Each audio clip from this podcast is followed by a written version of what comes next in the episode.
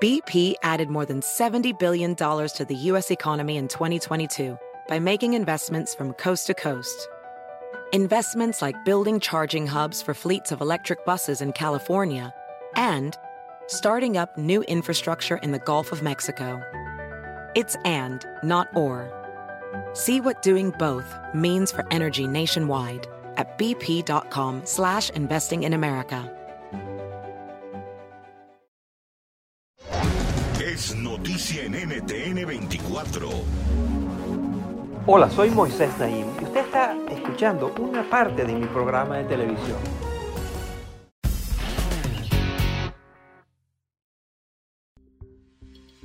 Colonial Pipeline es uno de los oleoductos más grandes de los Estados Unidos. Provee energía a unas 50 millones de personas, pero en mayo de 2021 tuvo que cerrar sus operaciones durante cinco días, resultando en una escasez severa de gasolina y diésel. Y es que esta empresa energética fue víctima de un ataque de ransomware. Un grupo de hackers rusos, llamados DarkSide, tomó control de su sistema computarizado. Para liberarlo exigieron un pago de 4.4 millones de dólares en criptomonedas. Se calcula que en 2021, cada 11 segundos, habrá un ransomware y que los costos de esta actividad criminal ascenderán a unos 20.000 millones de dólares. En un estudio sobre la incidencia de ransomware en los primeros dos meses de 2021, un 38% de las organizaciones encuestadas en Brasil fueron víctimas de ransomware en Alemania esa cifra asciende a 46% y en India a 68%. Y es que el ransomware se ha convertido en un negocio altamente lucrativo en el que los criminales gozan de un anonimato que les permite actuar con relativa libertad. Hablamos con Sergio Caltagirone, de la empresa de ciberseguridad Dragos. Ransomware is generally los ransomwares en estos momentos son generalmente atribuidos a grupos criminales, bien sea de crimen organizado o confederaciones de criminales independientes. La mayoría de las operaciones son llevadas a cabo por pequeños grupos de tres o cuatro individuos que trabajan juntos y se está convirtiendo en una especie de fábrica industrial, donde tienes gente construyendo herramientas para realizar estos ataques y vendiéndolas a otros individuos que pueden operarlas en nombre de alguien más entonces está evolucionando en una empresa criminal con muchas partes involucradas. Um,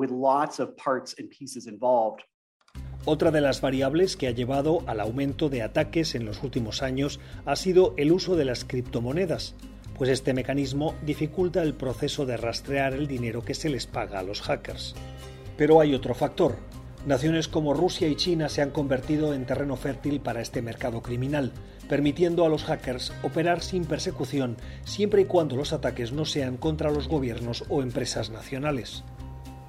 Y es que estos ataques contra instituciones clave pueden funcionar para desestabilizar a sus adversarios geopolíticos, generando caos en la sociedad y ocupando los recursos gubernamentales. Por ejemplo, los tres ransomware de mayor escala en 2021 fueron ejecutados por grupos de hackers operando desde Rusia, y tuvieron amplias repercusiones para Estados Unidos. Estos incluyen los ataques a Colonial Pipeline y a las sucursales estadounidenses de JBS, la productora de carne más grande a nivel global. Corea del Norte, por su parte, se involucra en esta actividad criminal directamente para financiar la dictadura de Kim Jong-un. En 2017, el gobierno lanzó un ataque conocido como WannaCry, que infectó a unas 300.000 computadoras en 150 países y les permitió recolectar más de 130.000 dólares. Se estima que los daños globales de este ransomware superaron los 4.000 millones de dólares. Por su capacidad de afectar a millones de personas al mismo tiempo, los ataques más preocupantes en este momento son aquellos a infraestructuras o servicios de consumo masivo como los hospitales o centros de salud pero se espera que el panorama se torne mucho más preocupante, afectando directamente la vida privada de los ciudadanos. Así lo explica Jean-Loup Richet, investigador y asesor de ciberseguridad para la Europol. Mi casa, por ejemplo, cuenta con una aspiradora, con luces y con calefacción que están conectadas a Internet. Fácilmente podríamos imaginar un ataque contra estos dispositivos inteligentes del hogar. Los hackers podrían aumentar la temperatura de la calefacción o sonar todas las alarmas del sistema de seguridad y no detenerse hasta que les pague el rescate. Con los autos autónomos existe el riesgo de que amenacen a los conductores con estrellar sus autos. También hablamos del riesgo para los dispositivos de salud conectados a Internet como los marcapasos o los implantes. La llamada Internet de las Cosas es el futuro para los ataques de ransomware. En julio de 2021, el presidente de Estados Unidos, Joe Biden, le exigió a su homólogo ruso, Vladimir Putin, tomar medidas para frenar los ataques de ransomware que se originan desde Rusia. Días después de este anuncio, toda la infraestructura digital de Revil, uno de los grupos rusos responsables de la mayor cantidad de ataques a nivel global, se desvaneció de la Internet. Si bien el consenso entre los expertos es que no existe una solución efectiva para los ransomware en este momento, también afirman que la coordinación entre gobiernos, el sector privado y la ciudadanía va a ser clave para mitigar los efectos de esta creciente amenaza global.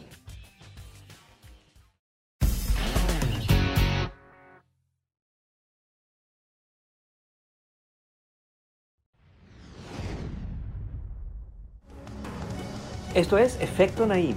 Puede verlo todos los domingos por NTN 24, a las 7 de la noche en Washington, a las 6 de la tarde en Bogotá y a las 4 de la en Los Ángeles. Across America, BP supports more than 275,000 jobs to keep energy flowing. Jobs like updating turbines at one of our Indiana wind farms and producing more oil and gas with fewer operational emissions in the Gulf of Mexico. It's and, not or.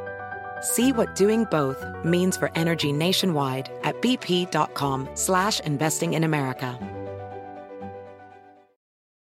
I'm Chris Hahn, the Aggressive Progressive. Check out a new episode of the Aggressive Progressive podcast every Tuesday.